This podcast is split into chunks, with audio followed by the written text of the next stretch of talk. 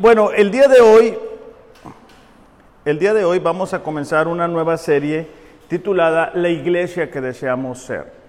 Hace aproximadamente un año y medio, eh, nosotros como iglesia tomamos la decisión de venir a orar eh, los martes sin cesar. Ha sido un año y medio donde no hemos dejado de orar para que Dios, bueno, nos diera sabiduría, nos diera la capacidad. Estábamos enfrentando un desafío, como dice Carlos, todo el tiempo estamos enfrentando desafíos, ¿no? Y bueno, Dios nos ha bendecido y ha traído a personas nuevas como Martín, que le enviamos un saludo, este, su esposa Silvia, Manuela, Moisés, Brian, el señor Francisco. Y bueno, e, es importante para nosotros también que ya estábamos desde antes, eh, entender hacia dónde vamos como iglesia, qué somos como iglesia, qué creemos como iglesia y hacia dónde estamos yendo. Estamos viviendo tiempos difíciles, tiempos complicados, donde el mundo más que antes está introduciendo sus ideas a la iglesia. Y es importante saber qué es lo que Dios dice al respecto. Pero más importante que eso es orar. Se me había olvidado. Vamos a orar para que Dios nos hable.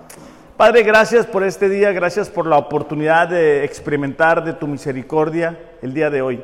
Pedimos que hables a cada uno de nosotros que estamos aquí y también a aquellas personas, Señor, que nos ven a través de las redes sociales. Te pedimos, Señor, que tu palabra pueda dar fruto y fruto en abundancia en el corazón de cada una de las personas que nos están viendo y de los que estamos aquí. Que tu Espíritu Santo pueda traer convicción a nuestros corazones a través de tu palabra y también, Señor, que por tu buena voluntad podamos ser hacedores de esta palabra. En el nombre de Jesús, amén. Como les decía, ¿verdad? Más que nunca antes eh, estamos viendo cómo las ideas del mundo están entrando a la iglesia. Y eso impacta el mismo concepto de la iglesia. Déjame, te pregunto algo, no tienen que contestarme, pero ¿qué es para ti la iglesia? Hay ideas como que la iglesia es el edificio. Y nos vamos a dar cuenta a través de esta serie que la iglesia no es el edificio. La iglesia somos nosotros que nos reunimos como iglesia en un edificio. Y si no tenemos claro esos conceptos, ¿verdad? Vamos a pensar que aquí somos iglesia y al salir, pues somos otra cosa. Y no es así. Nosotros como iglesia tenemos el, lema de ser una ciudad eh, espiritual en medio de una ciudad física. Y eso tiene implicaciones, es decir, en mi trabajo, aquellas personas que estamos en contacto constantemente con gente no creyente o con gente que se alejó de Dios, si, yo no recuerdo que soy iglesia fuera de estas cuatro paredes, me voy a comportar de una manera diferente.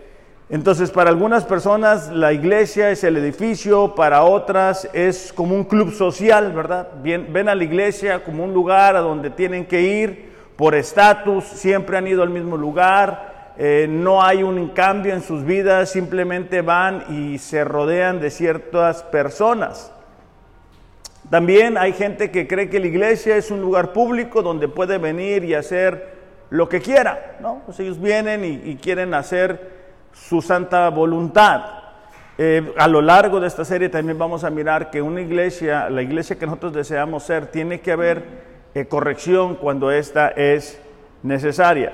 Eh, también hay personas que creen que la iglesia es un lugar al que venimos sin tener que hacer ningún compromiso, ¿no? y, y vienes cada vez que tú quieres y, cada vez que tú te sientes mal, entonces vienes a la iglesia.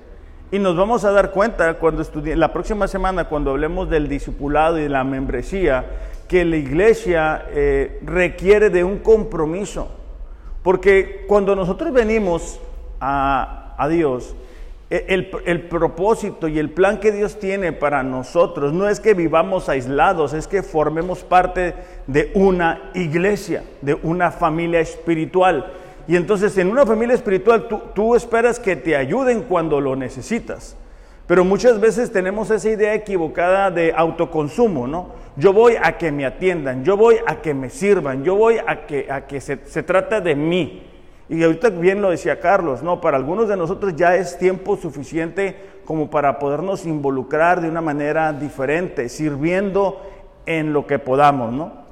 Pero bueno, otras, otras personas piensan que, que, no necesitan congregarse, ¿no? E, ellos dicen que tienen una relación con Dios a través del YouTube, ¿no? A través de las redes y ellos creen en Dios, es un Dios imaginario, es un Dios que solamente está en su mente, no es el Dios de la Biblia, ¿no? Porque el Dios de la Biblia nos llama a congregarnos como iglesia y eso lo vemos desde el Antiguo Testamento y corre a través de la palabra eh, hasta el Nuevo Testamento también.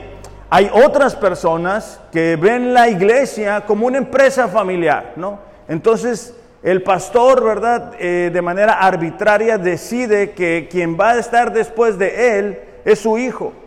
Y lo ven como una empresa, una manera de obtener recursos. Y vamos a darnos cuenta que eso es también una idea equivocada. Ahora, para comenzar, me gustaría definir qué es iglesia, qué es la palabra iglesia. La iglesia es la comunidad de aquellos que han sido liberados por Dios. Comunidad de aquellos que han sido liberados por Dios de su esclavitud del pecado por medio de la fe en Jesucristo comunidad de aquellas personas que han sido liberadas por Dios de su esclavitud al pecado por medio de su fe en Jesucristo. Eso es la iglesia. La palabra iglesia es, una palabra compuesta de alguna manera y es de la palabra eclesía. La primera parte es ek, es eka, que es fuera de, y la segunda parte es caleo, que es llamar. Entonces, básicamente esta palabra compuesta tiene como implicación que Dios nos llama afuera de, es decir, fuera del el mundo. Vamos a mirar también a lo largo de esta serie cómo Dios ejerce un llamamiento sobre aquellas personas que van a ser salvas. El problema que estamos mirando en nuestros tiempos es que Dios nos llama del mundo de la manera equivocada que teníamos de vivir para vivir de una forma distinta, pero ya que estamos en Cristo hay cristianos que quieren vivir como si no fueran cristianos. Y entonces miramos a pastores que se visten, hablan como artistas populares de pop, ¿verdad? Están buscando siempre imitar, imitar perdón, el ejemplo de alguien más. Y, y, nos vamos a dar cuenta a lo largo de esta serie también de que eso no es a lo que Dios nos llama. Nosotros debemos de impactar el mundo, nosotros debemos de hablarles de las buenas nuevas al mundo, no parecernos al mundo. Por eso es que constantemente, ¿verdad? Hacemos referencia a la necesidad de estudiar la palabra. Esta semana hice algo que no había hecho y lo hice porque, porque, porque no aguanté más, ¿verdad? Y sale un video de, un eh, supuesto maestro, eh, Guillermo Maldonado, donde eh, él dice, ¿verdad? En medio de, de la prédica, que Dios le está dando una palabra. Y esa palabra que le está dando es que hay un megaportal financiero y que pacten con Dios. ¿Y de, dónde sacamos eso? Bueno, de las mentes. ¿Y, ¿Y de quién puede tomar ventaja? Bueno, de la gente que no conoce la palabra de Dios. Por eso es importante para nosotros en esta mañana comenzar eh, estudiando qué es lo que Dios dice acerca de la iglesia. Vamos a tener en esta mañana como estudio base lo que se encuentra en Mateo capítulo 16, versículos del 13 al 18. Mateo 16, del 13 al 18 dice, Jesús le preguntó a sus discípulos, ¿quién dice la gente que es el Hijo del Hombre? Bueno, contestaron, algunos dicen que Juan el Bautista, otros Elías, otros dicen que Jeremías, otro que algún profeta. Entonces les preguntó, Jesús está preguntando acerca de la gente, qué es lo que la gente estaba hablando de él, ¿no? Y es que en aquel tiempo eh, muchas personas habían dejado de seguir a Jesús por, por lo sólido de su enseñanza, por el compromiso que iba a implicar. Algunos habían dado cuenta que las esperanzas que ellos tenían de que Jesús viniera y derrotara al imperio romano, no se iban a cumplir, porque Jesús les hablaba de otro tipo de reino. Y fíjate cómo va a trasladar la pregunta a lo que la gente que no conoce a Dios piensa de Él, a lo que, a lo que sus discípulos piensan de Él. Versículo 15 preguntó entonces ustedes, ¿quién dicen que soy? Simón Pedro contestó, bueno, tú eres el Mesías, el Hijo del Dios viviente. Esta parte del Hijo del Dios viviente es vital para nosotros, porque a diferencia de las otras religiones que tienen dioses que están muertos, nuestro Dios es viviente. Nuestro Dios resucitó, y ahorita Carlos lo comentaba, Él sabe lo que nosotros sentimos. ¿Y cómo lo sabe? Porque está vivo, está al pendiente de su iglesia, está al pendiente de sus hijos. Jesús respondió, bendito eres Simón, hijo de Juan, porque mi Padre que está en el cielo te lo ha revelado, hablando de la declaración que acaba de hacer Pedro. No lo aprendiste de ningún ser humano. También te digo que tú eres Pedro, y sobre esta roca edificaré mi iglesia, y la puerta de los Hades no prevalecerán contra ella. De, de este texto vamos a obtener para esta mañana tres verdades que son muy importantes, que se anclen en nuestro corazón para entender cuál es el deseo de Dios para su iglesia. Y la primera verdad es que la iglesia tiene un fundamento firme. La iglesia tiene un fundamento Mateo 16, eh, 18 dice, también te digo que tú eres Pedro y sobre esta roca edificaré mi iglesia. Aquí hay una gran, gran confusión. Y es que la palabra para Pedro es una palabra distinta a la palabra roca. Pedro proviene de Petros, que es una forma masculina de, una piedra pequeña. Jesús está diciendo, tú eres Petros, una piedra pequeña, y dice, sobre esta roca, un cimiento o una masa de roca, voy a edificar mi iglesia. ¿Sobre cuál? Bueno, sobre la declaración de que Jesús es Dios.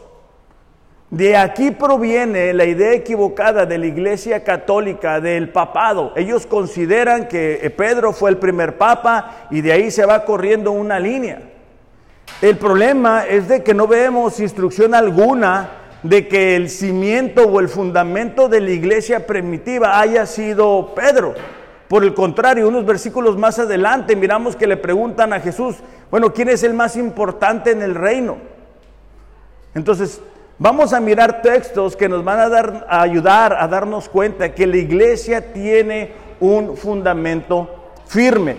Efesios capítulo 2, versículo 20, dice así, están edificados sobre el fundamento de los apóstoles, profetas, Fíjate la siguiente parte. Siendo Cristo Jesús mismo la piedra angular. La piedra angular, el fundamento, el cimiento de la iglesia es Cristo. Es decir, una vida perfecta que vino a vivir. Él pagó por nuestros pecados en la cruz. Eso es el cimiento para nosotros. Si no tenemos claro quién es Jesús, vamos a tener todo lo demás distorsionado. Si no entendemos que como seres humanos eh, merecíamos el castigo eterno y que Jesús vino a vivir una vida perfecta en pago por nuestros pecados, ¿verdad? Y, creemos que, que, somos buenos y que tenemos un gran potencial y que Dios nos anda correteando para alcanzarnos y que Él llora por nosotros. O sea, vamos a tener una idea distorsionada. El, cimiento de la iglesia debe de ser Cristo. Nuestras enseñanzas deben de ser Cristo-céntricas. Todo lo que hacemos, ahorita Carlos lo comentaba, debe de darle gloria a Dios. Las, cada una de las alabanzas, cada una de nuestras vidas, cada una de nuestras enseñanzas, los grupos de jóvenes, nuestros matrimonios, la manera en que eh, educamos a nuestros hijos, debe de estar fundamentado en lo que Cristo es. Los problemas que miramos en las iglesias es porque vemos que un hombre se pone por encima de Cristo. El hombre comienza a decidir qué es lo mejor para él. Por eso te comentaba, te, decía al principio, tenemos ideas que han estado ahí y, que, no las podemos soltar. Hay personas, ¿verdad? Que, y nos ha tocado mucho, que, dicen, eh, aquí, aquí vengo por una iglesia y luego una, una denominación. No están buscando una iglesia bíblica. Ellos están buscando una denominación donde ellos asumen que puedan sentir a Dios. Y, es un problema eso. Es un problema si tú quieres edificar tu vida por emociones, porque las emociones nos van a hacer equivocarnos. Si tú comienzas a vivir tu vida por emociones, vamos a estar fallando constantemente. ¿Por qué? Porque las emociones nos van a traicionar. ¿Ok? Entonces, la iglesia tiene como tal este, el fundamento firme que, gracias, que es este Cristo. De hecho, en Hechos capítulo 3, versículo 12, capítulo 3 de Hechos, versículo 12. No se me distraigan porque se me van a perder y esta serie es muy importante para ustedes. ¿Ok? En Hechos 3, Pedro y Juan han realizado un milagro. ¿Ok? Entendiendo que el milagro lo hizo Dios a través de la vida de estos hombres. La reacción inmediata de esas personas fue adorar a Pedro y a Juan. Dice, al ver esto, Pedro dijo al pueblo, hombres de Israel, ¿por qué se maravillan de esto? ¿O por qué nos miran así? Como si nuestro propio poder o por nuestra piedad les hubiéramos hecho andar.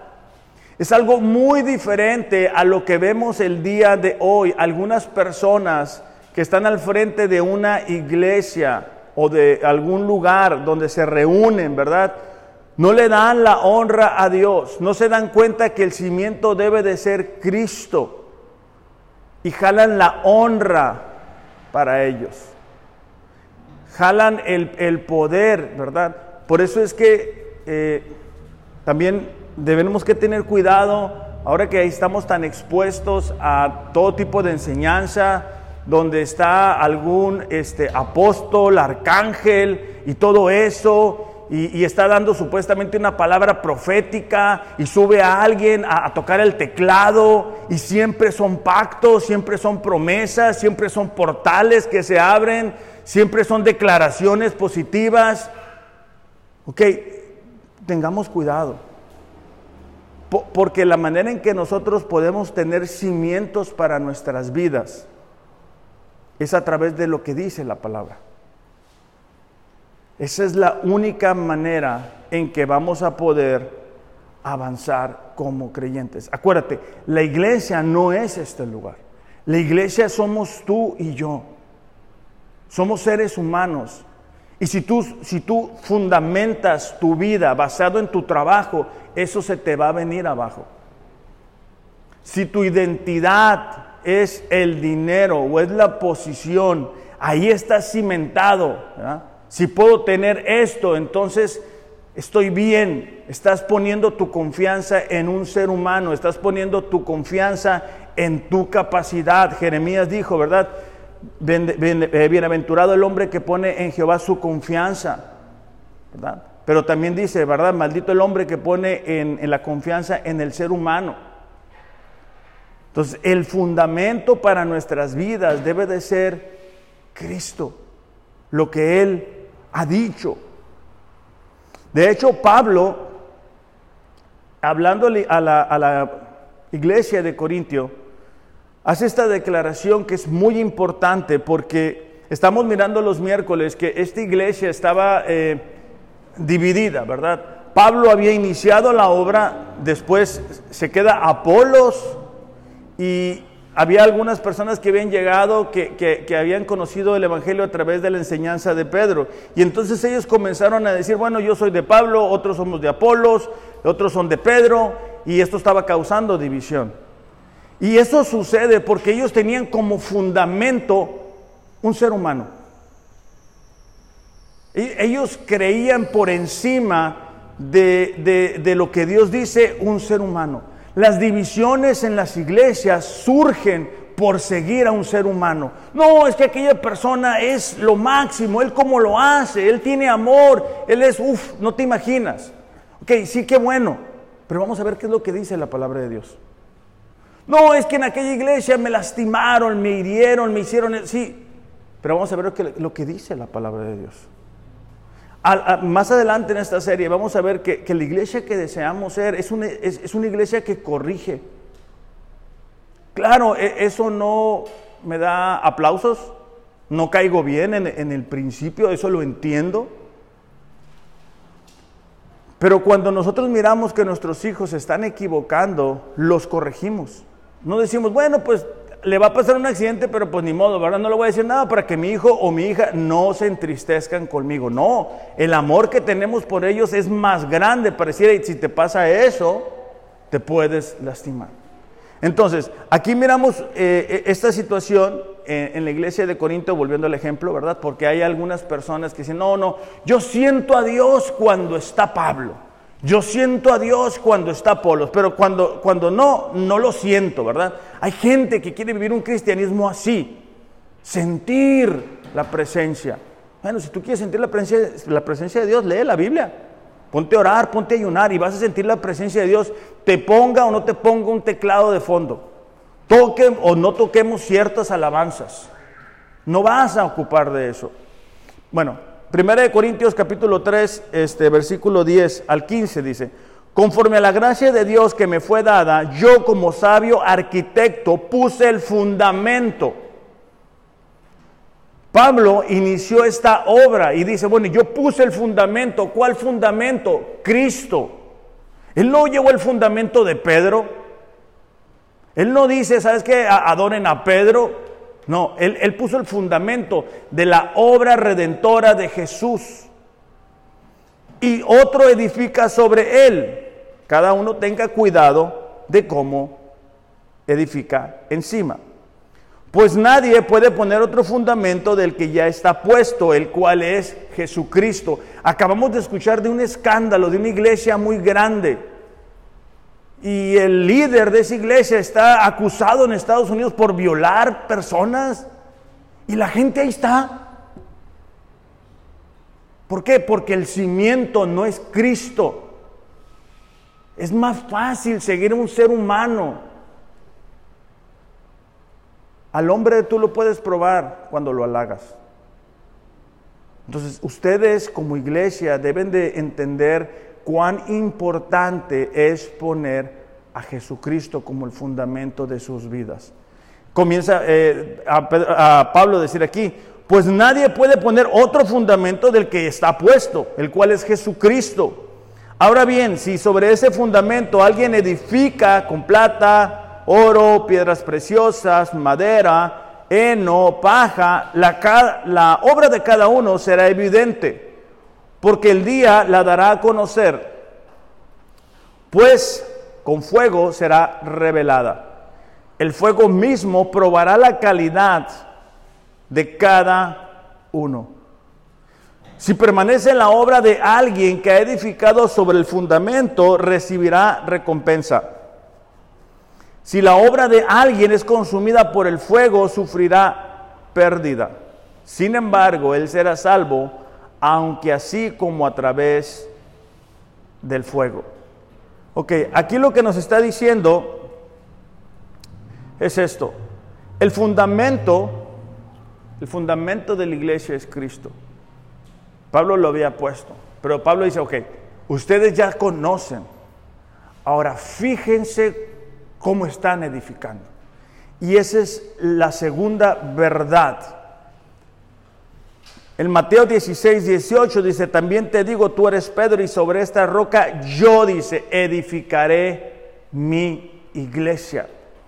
El deseo de Dios para nosotros como creyentes, como pertenecientes a su iglesia, es que seamos edificados. Pero hay personas que, que edifican su vida cristiana en emociones, en experiencias, en retiros, en eventos donde la presencia de Dios descendió y viven de, recuerdos de un año, dos años, tres años y entonces durante toda la semana no sienten a Dios y entonces pues viven de una forma diferente. Entonces Jesús está diciendo, yo sobre la declaración de quién soy yo voy a poner un fundamento y voy a edificar sus vidas, no a través de emociones, otra vez. No podemos vivir, ¿verdad?, de experiencia en experiencia o de una experiencia de hace cinco años. No, Dios edifica su iglesia, es decir, tu vida, mi vida, a través de la palabra. Mateo capítulo 7, eh, versículo 24 y 25, creo que la mayoría de nosotros estamos familiarizados con este texto. Mateo 7, 24. Dice así, cualquiera pues que me oye estas palabras y las hace, le compararé a un hombre prudente que edificó su casa sobre la roca. Descendió lluvia, vinieron ríos, soplaron vientos, golpearon contra aquella casa y no cayó porque estaba fundada sobre la roca. Este ejemplo que Jesús nos da nos da la importancia de tener un cimiento, un fundamento pero también de cómo se edifica la casa, la vida de cada uno de nosotros.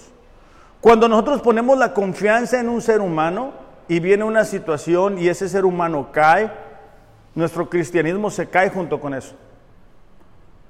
Cuando lo ponemos en, las emociones, ¿verdad? Y entonces no estamos buscando a Dios, estamos eh, buscando sentir. Estamos tratando de mm, eh, manipular las emociones, entonces estamos en un problema, porque van a venir las pruebas y nuestra vida espiritual se cae, se viene, se viene abajo. Por eso es que hay personas que, no logran recuperarse de que hace X cantidad de tiempo algún líder les falló. ¿Por qué? Porque su vida cristiana no estaba fundada en Cristo. Y, no estoy queriendo decir que no sea difícil, no sea complicado, no, no estoy hablando de eso. Yo me refiero a que nuestra, nuestro punto de partida es Jesús y lo que dice en su palabra. Ahora, hay, ideas equivocadas sobre las cuales podemos edificar nuestra vida y que no debemos de hacerlo y es la cultura popular, es decir, eh, lo que está de moda, ¿no? Si lo está haciendo todo el mundo, entonces yo también lo tengo que hacer. Los jóvenes están hablando de cierta forma, están grabando TikToks, están grabándose selfies, están haciendo la vida como si no, su identidad no dependiera de Cristo. La gente grande, después de que no han logrado eh, tener a Jesús en sus matrimonios, llegan en un punto donde está viviendo con un desconocido o una desconocida y se separan, parece que no son creyentes. Entonces, como todo el mundo lo está haciendo, ¿verdad? Como nos la pasamos viendo novelas y, cosas así, programas donde supuestamente el amor es eso. Entonces, si todo el mundo lo está haciendo, nosotros lo estamos haciendo. Por eso es que ahora en muchas iglesias tú miras a pastoras porque en, este tiempo está esa guerra con, los feministas y todo eso, y eso ha impactado la vida de la iglesia. Aquí han venido personas y preguntado, ¿a qué pastora? No, antes me voy. ¿De veras? O sea, ¿que no leemos la Biblia? O sea, ¿que no deberíamos estar buscando una iglesia bíblica, una iglesia donde se exponga la palabra? ¿Acaso no miramos, verdad, que Dios levanta reyes, no reinas? que junta discípulos, no mujeres, que hay profetas, hombres, Isaías, Jeremías, Oseas, pero queremos edificar nuestra vida a lo que está de moda. Y como somos expuestos a mucho tipo de enseñanza, bueno, ese es el problema, ¿verdad? Hacer las cosas como, como está ahorita haciendo el mundo. Otro error es, edificar nuestra vida por tradición. Ah, pues siempre lo he hecho así, ¿no? ¿no? No está bien, no es bíblico, no, no sé, pero siempre lo he hecho así. Como siempre lo he hecho así, así le voy a seguir. Aunque mi, cristianismo es de dominguero, ¿no? Yo, yo soy un dominguero, yo vengo los domingos y así es mi cristianismo y así va a ser, siempre ha sido así. ¿De veras? No sé si ustedes han intentado construir algo. Eh, eh, Eduardo y Belén están intentando construir su casa, gracias a Dios, ¿va? Y ahí están trabajando todos los días. O sea, tú no puedes levantar una casa cada domingo. O sea, imagínate que, vamos a construir la casa, pero nada más los domingos, ¿eh? Entre semana no. En semana ando muy ocupado. El domingo, ¿cuánto tiempo les va a tomar? Bueno, la vida espiritual es mucho más importante que eso. ¿Cómo esperamos construir nuestra vida espiritual por domingos? Imagínate cuánto tiempo te va a durar. Por eso es que hay personas que se van como un cohete para arriba de volada, rápido. ¿Por qué? Porque buscan a Dios todos los días. Buscan eh, un libro que les pueda ayudar. Buscan desarrollar su relación con Dios todos los días en su trabajo, en todo lo que hacen. Lo otro, pues ya lo vimos, las emociones, los sentimientos. Hay, gente que, que edifica su vida basado en consejos de gente no creyente. La comadre es la que me aconseja, la que no es creyente. La vecina, la que no conoce a Dios, la que ya lleva dos, tres divorcios, esa es la que me está diciendo cómo debo de vivir mi matrimonio. ¿De veras? Ah, el hombre, ¿verdad? Recibiendo consejos de los compañeros del trabajo que no conocen a Dios, que tratan de la patada a la esposa. ¿Por qué no le preguntamos a Dios, oye, tengo una esposa maravillosa, ¿cómo debo de tratarla? ¿Cómo, edifico mi vida? ¿Cómo edifico mi matrimonio? Por eso es que después los hijos crecen y estamos viviendo con un desconocido o una desconocida y se va el hijo o la hija y pues se divorcian. ¿Por qué? Por seguir consejos, ¿verdad? Ahí estamos en, el, Facebook, ¿verdad? Viendo eh, videos, perdiendo el tiempo, mira qué curada, el TikTok y qué chistes y qué consejos de todo, los comparto y no leemos la palabra. o sea, ¿cómo voy a edificar mi relación con mi hijo, con mi hija? Yo reconozco, yo no tengo la capacidad. Yo necesito el consejo de Dios, no el consejo de Facebook. Entonces, hay personas que también edifican eh, sus vidas eh, buscando agradar a las demás personas, ¿verdad? Si todos dicen que para la izquierda, ah, pues para la izquierda. Todo para la derecha, ah, pues para la derecha. Oye, pero eso es que eso va a afectar tu relación con Dios. No, no, no, no importa, pero yo quiero quedar bien. Solo queda bien con todos. Con todos menos con Dios. Ah, como una canción, con todos menos con Dios. Bueno, entonces, eh, Jesús dice, yo voy a edificar mi iglesia a través de su palabra. Para que cuando vengan las tormentas, tu obra no se te venga abajo. ¿Cuántas veces miramos de iglesias que se levantan 5, 10 años, el pastor hace una falta y para afuera y la iglesia se viene para abajo? ¿Cuántas veces miramos matrimonios, verdad? Que 5 años, 10 años bien y después agarran en la maroma a él o a ella y eso se viene abajo. ¿Por qué? Porque estaban construyendo no en la palabra de Dios. Cuando nuestros hijos crecen y llegan a una edad importante donde ellos ya van a tomar la decisión de irse a otro lugar, asegúrate de que tienes una relación con él o con ella. Asegúrate de que les has instruido en la palabra. Asegúrate de que les has puesto el temor de Dios en sus corazones. Porque esa es la manera en que tú garantizas que estás edificando la vida de ellos. En el momento no lo van a aceptar. En el momento ellos quisieran hacer otra cosa. En el momento, si tú comienzas a decirle, hey, vamos a leer la Biblia todos los días, vamos a orar juntos, en el momento no les va a agradar. Pero eso no importa. Lo que más importa es lo que Dios dice. Y Dios dice, ¿verdad? Que Él va a edificar nuestras vidas espirituales. Hay un problema cuando comenzamos a seguir lo que está de moda y lo que está eh, haciendo otros lugares o lo que están haciendo otras personas. Y justo lo acabamos de ver ahorita eh, en, el plan de la lectura de la Biblia en un año, este, porque e, el reino se, se, viene de David y lo pasa a, Salomón. Y, cuando llega al hijo de Salomón, eso se, se, cae, o sea, se divide, ¿no? Porque Roboam decide pedirle consejo a los amigos de la escuela y entonces ellos le dicen cómo dirigir a Israel, ¿no? Y queda dividido entre Roboam y Jeroboam.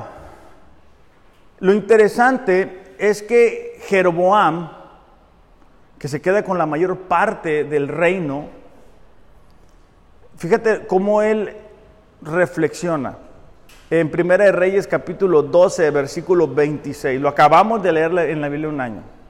Dice, Jeroboam se dijo en su corazón, ahora el reino volverá a la casa de David. Porque si este pueblo continúa subiendo a ofrecer sacrificios en la casa del Señor en Jerusalén, el corazón de este pueblo se volverá a su Señor, es decir, a Roboam.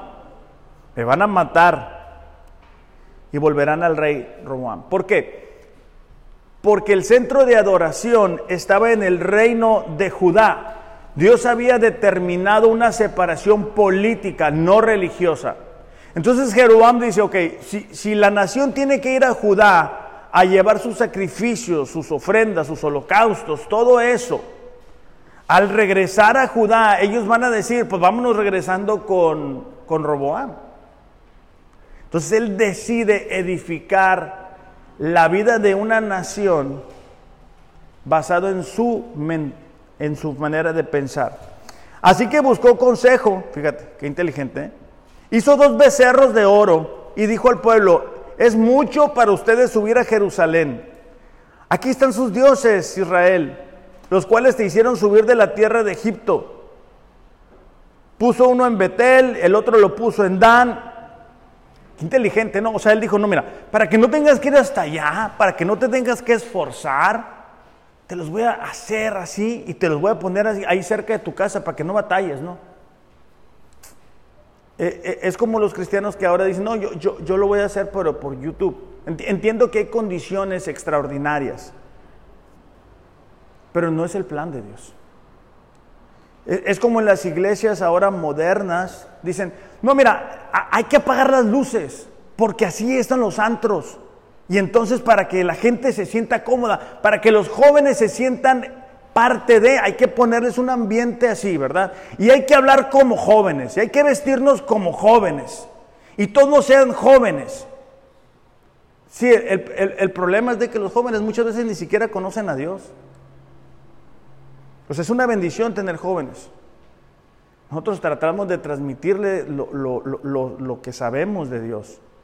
Y somos enfáticos de que puedan venir al grupo de hombres, al grupo de mujeres, pero no para que dirijan la iglesia. Para eso no. Entonces, fíjate, a mí me tocó un caso de, una persona, de un pastor, que le cambió el nombre de su iglesia para que pareciera así, no voy a decir el nombre porque me da vergüenza, pero para que pareciera así como un antro. No, un, hombre así de esos que te impactan cuando lo ves. Entonces le digo, Uy, pero, pero ¿para qué le cambias el nombre? No, me dijo, es que es de cuenta, la gente va a pasar, va a mirar el nombre y va a decir, ah, es un antro. Entonces va a entrar al antro, oh, es la iglesia, y pum, les va a tocar Dios. Dije yo, qué locura. ¿Por qué? Porque ellos quieren edificar su iglesia a su manera, con sus métodos. Ah, hay que comprar un libro de un, pastor americano, ¿verdad? Que da los cinco reglas para que tu iglesia crezca y entonces tienes una bola de gente no creyente en la iglesia dirigiendo la iglesia. El problema es de que la gente no creyente no le interesa a Dios, no están buscando a Dios, no quieren agradar a Dios, porque no se han convertido, porque no tienen como fundamento Jesús. Entonces Jeroboam hace eso, dice, no, ah, no, no batalles, hombre, aquí no hay bronca. más adelante vamos a mirar esta parte, pero es como muchas, muchas partes, iglesias, tienen a gente sirviendo, viviendo en pecado. Y ustedes lo saben. Yo he escuchado de casos de, líderes de, matrimonios no casados, o sea, viviendo en pecado. Y son líderes. Ay, hijo, ¿le dices tú en serio? Pero es para caer bien, o sea, para que se animen a servir, para motivarlos. Bueno, entonces, son formas equivocadas de edificar la iglesia. En el momento caemos bien. En el momento podemos hacer que la iglesia crezca numéricamente. Ustedes lo han visto. ¿Cuánta gente no conocen que venían? ¿verdad? Pero en el momento que tú les dices, no, sabes que aquí las cosas no se van a hacer como tú deseas, se van a hacer como Cristo dijo, ¿verdad? Porque ese es el fundamento de la iglesia. No, no, no, es que yo, yo no me siento, ¿verdad? Yo no quiero, no tengo ganas. Imagínate. Imagínate que fuéramos a trabajar los hombres cuando tenemos ganas. Nunca fuéramos. Bueno, y ya más cuando pasa los 40. ¿Ah? Entonces, Jesús dice, ¿verdad? Yo voy a edificar mi iglesia con su palabra. La razón que muchas veces sentimos confusión en nuestra mente no es porque Dios está jugando las escondidas, es porque no abrimos la palabra. Es porque no oramos. Entonces no sabemos qué Dios nos dijo. La razón que no sentimos paz en nuestro corazón no es por el COVID, no es porque la gasolina sube y, que esto y que lo otro. No es eso. Es que no leemos la palabra. No tenemos idea de lo que Dios dice. Y estamos como, como con la luz apagada tratando de encontrar la puerta. Te vas a pegar con todo. Con el mueble, con acá, con la esquinita de la, de la, de la cama. Y ese no es el plan de Dios para nosotros.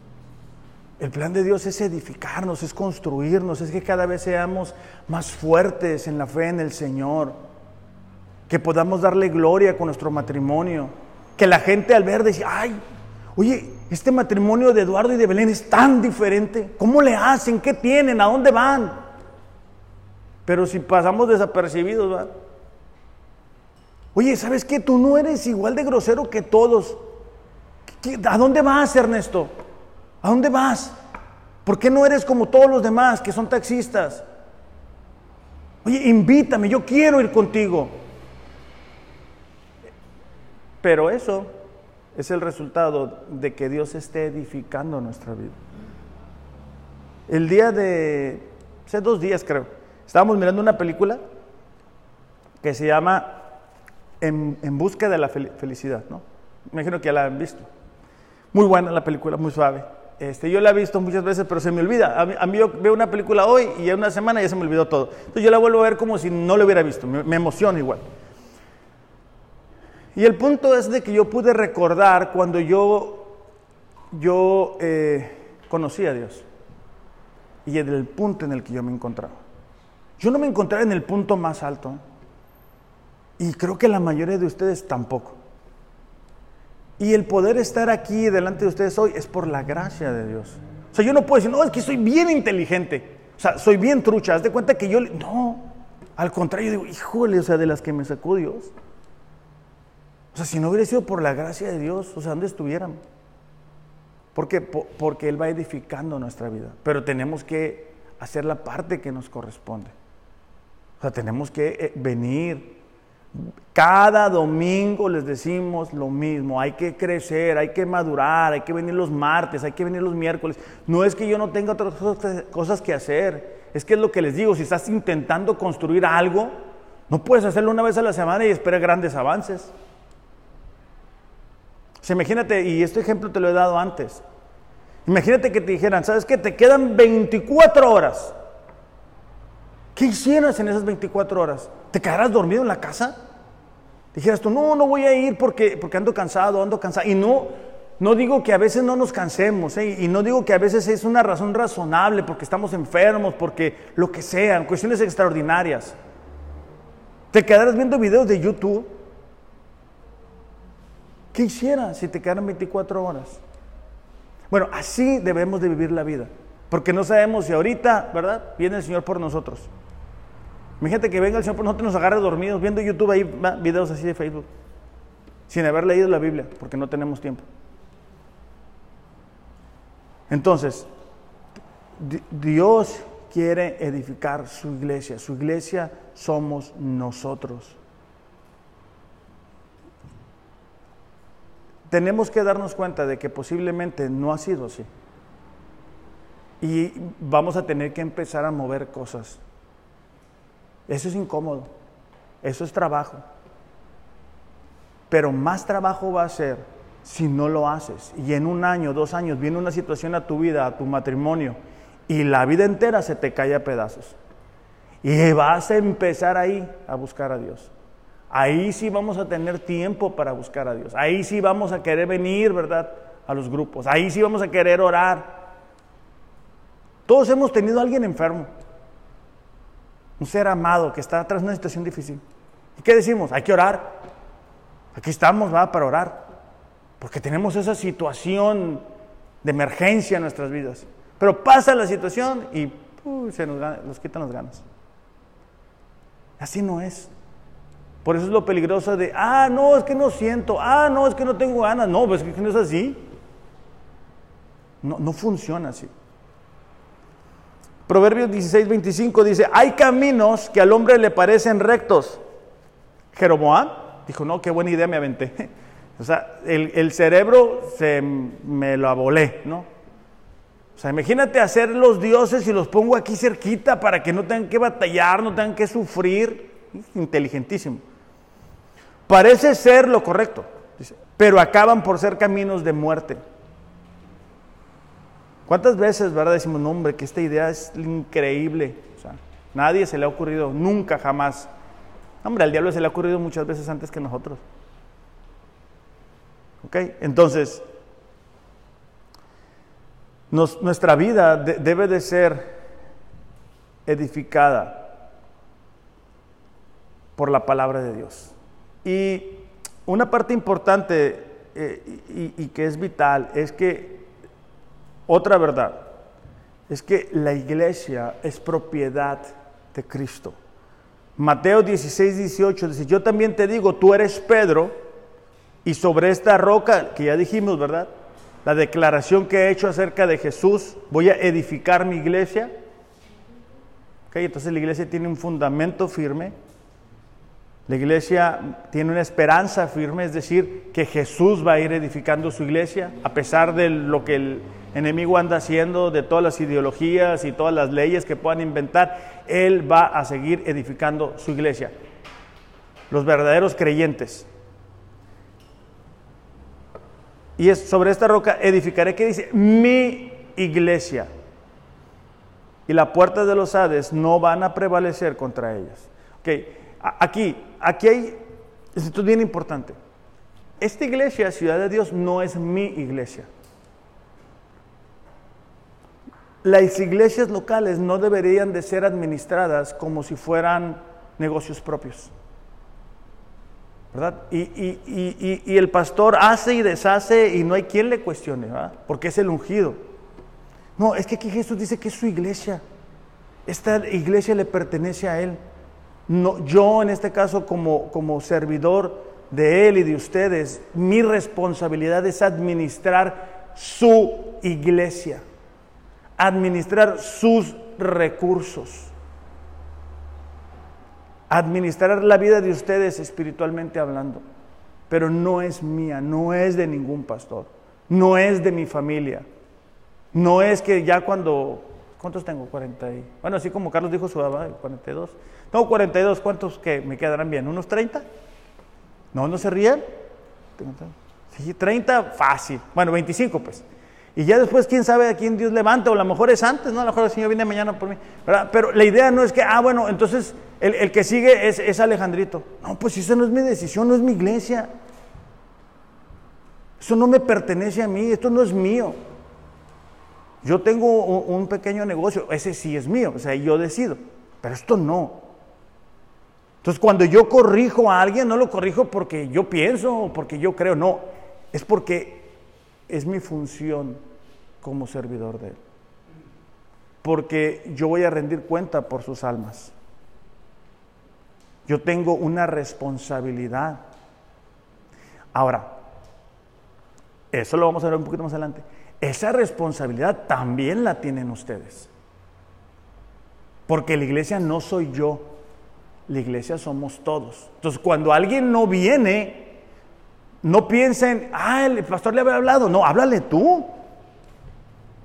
Oye, ¿sabes qué? Mira a esta persona como desanimada. Oiga, pastor, fíjese que mire a esta persona desanimada. Ah, ok, háblale tú, búscalo tú. Porque todos somos la iglesia. No soy yo la iglesia. Yo tengo una función, pero tú también. O sea, acuérdate, y lo vamos a ver otra vez más adelante, cuando habla de, que la iglesia es como un cuerpo humano. No hay algo que, solamente una parte del cuerpo haga, independiente de todos los demás. Primera de Corintios capítulo 6, eh, versículos 19 al 20, dice, no se dan cuenta, ¿verdad? De que su cuerpo es el templo del Espíritu Santo, quien vive en ustedes y les fue dado por Dios. Ustedes no se pertenecen a sí mismos. Subraya esa parte para que no se nos olvide ustedes no se pertenecen a sí mismos, porque Dios los compró a un alto precio.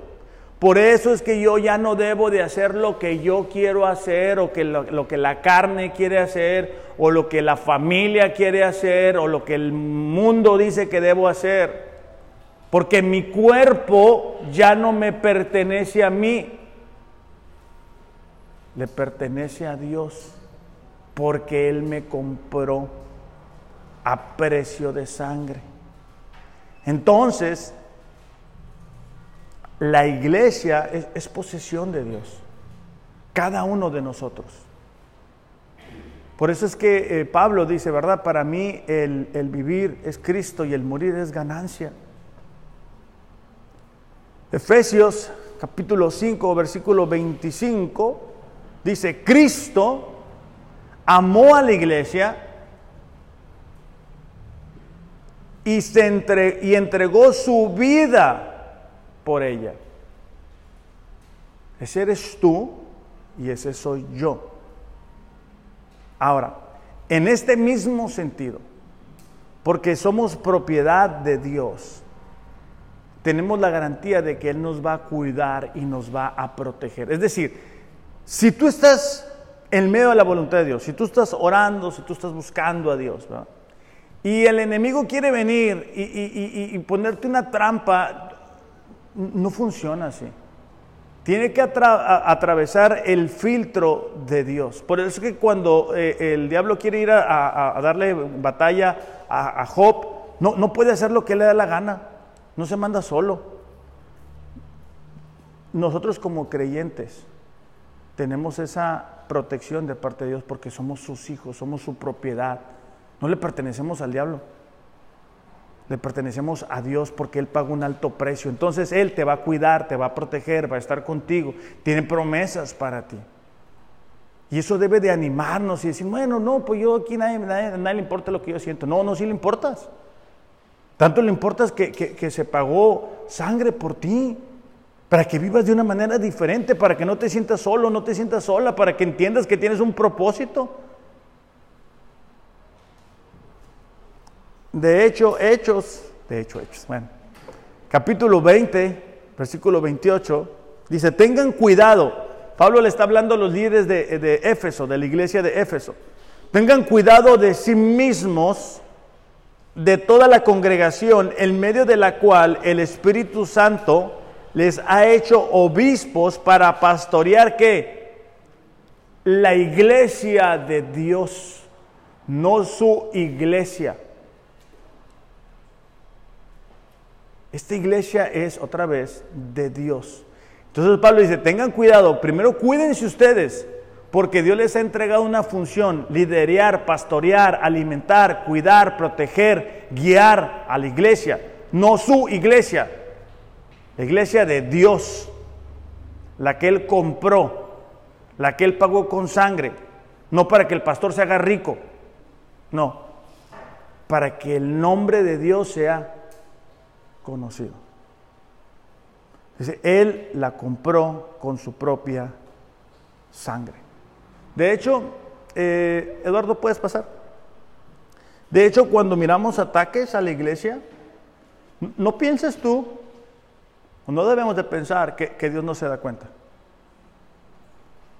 Dios es misericordioso y sus caminos no son nuestros caminos.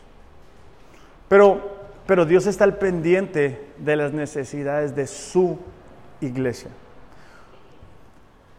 Cuando Pablo no era Pablo, sino que era Saulo, y él se le ocurrió la idea de acabar con, con los cristianos, ¿no?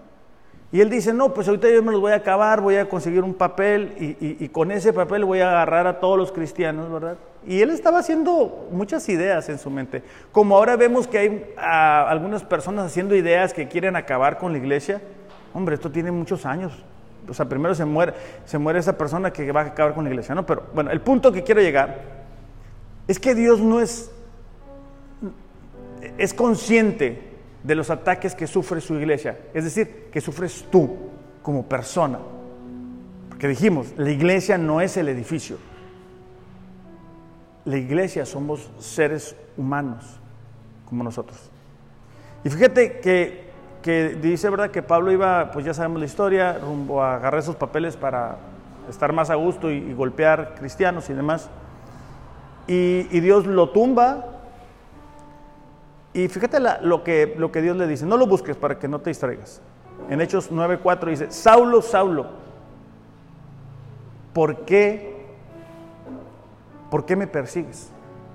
O sea, él no dijo, eh, ¿por qué persigues a los cristianos? No, dijo, ¿por qué me estás persiguiendo a mí?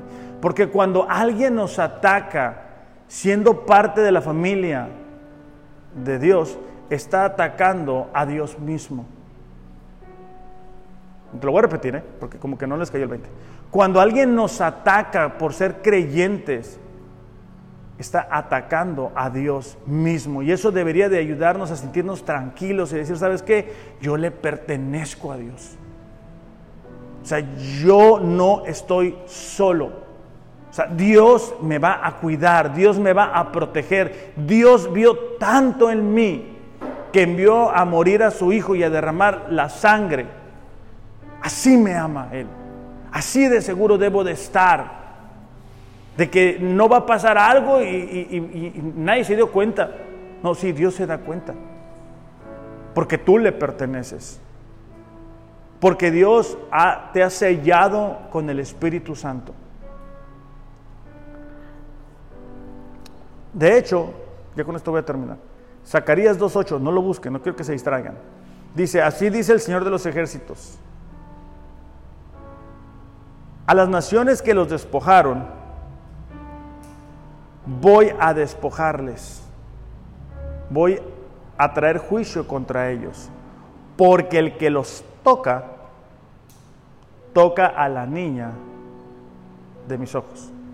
O sea, Dios estaba diciendo, ok, hay naciones que han atacado a mi pueblo Israel.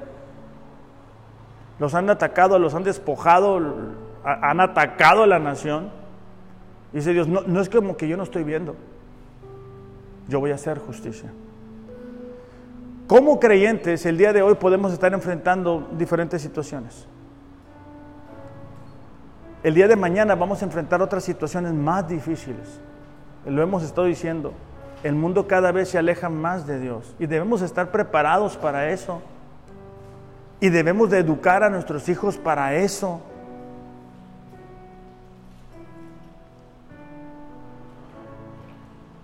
Porque la promesa de Dios es para su iglesia. Lo hemos dicho, Jesús viene por su iglesia.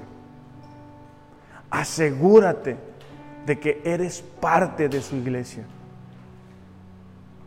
asegúrate de que tienes una relación con Jesús.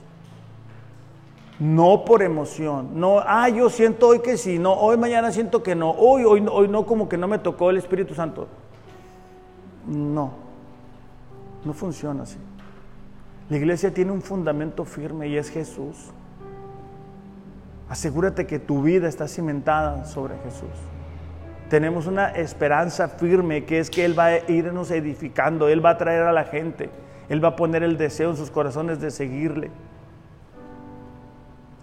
Él, ha prometido edificar tu vida, pero si tú tienes muchas cosas encima de, del fundamento, pues no hay espacio. Y somos su posesión. Le pertenecemos. Y Él, Él tiene cuidado de los que son suyos. Vamos a orar. Padre, te damos gracias en esta mañana por la oportunidad que nos das de estar aquí. Señor, el deseo de nosotros es ser una iglesia, una iglesia digna de ti. Te pedimos, Padre, que podamos ser una iglesia bíblica, que en todas nuestras prácticas te podamos honrar a ti que con nuestra manera de vivir, Señor, de lunes a domingo, podamos mostrarle a la ciudad de Rosarito quién tú eres. Padre, en el nombre de Jesús, yo te pido por aquellas personas que vienen a este lugar y no te conocen. Señor, que tú traigas una fuerte convicción a sus corazones. Una convicción de pecado, Señor una convicción de la necesidad que tienen de ti. Padre, te pido por aquellas personas que sienten apatía en su corazón hacia ti. Señor, que tu Espíritu Santo en esta mañana pueda romper todo eso, Padre. Que tu presencia sea tan clara en nuestras vidas. Que podamos reconocer que el día de hoy tú hiciste un milagro en nuestras vidas. Señor, reconocemos que la salvación te pertenece totalmente a ti. Y esta mañana, Padre, yo te pido por cada una de las personas que están aquí, que nos ven a través de las redes sociales, para que si no te conocen, Padre, puedan reconocer la necesidad que tienen de ti en sus vidas la necesidad de conocer al único Dios viviente. Y que de esa manera, Padre, podamos ser parte de la iglesia que deseamos ser. Padre, ayúdanos a vivir acorde a tu palabra, acorde a lo que hemos estudiado el día de hoy.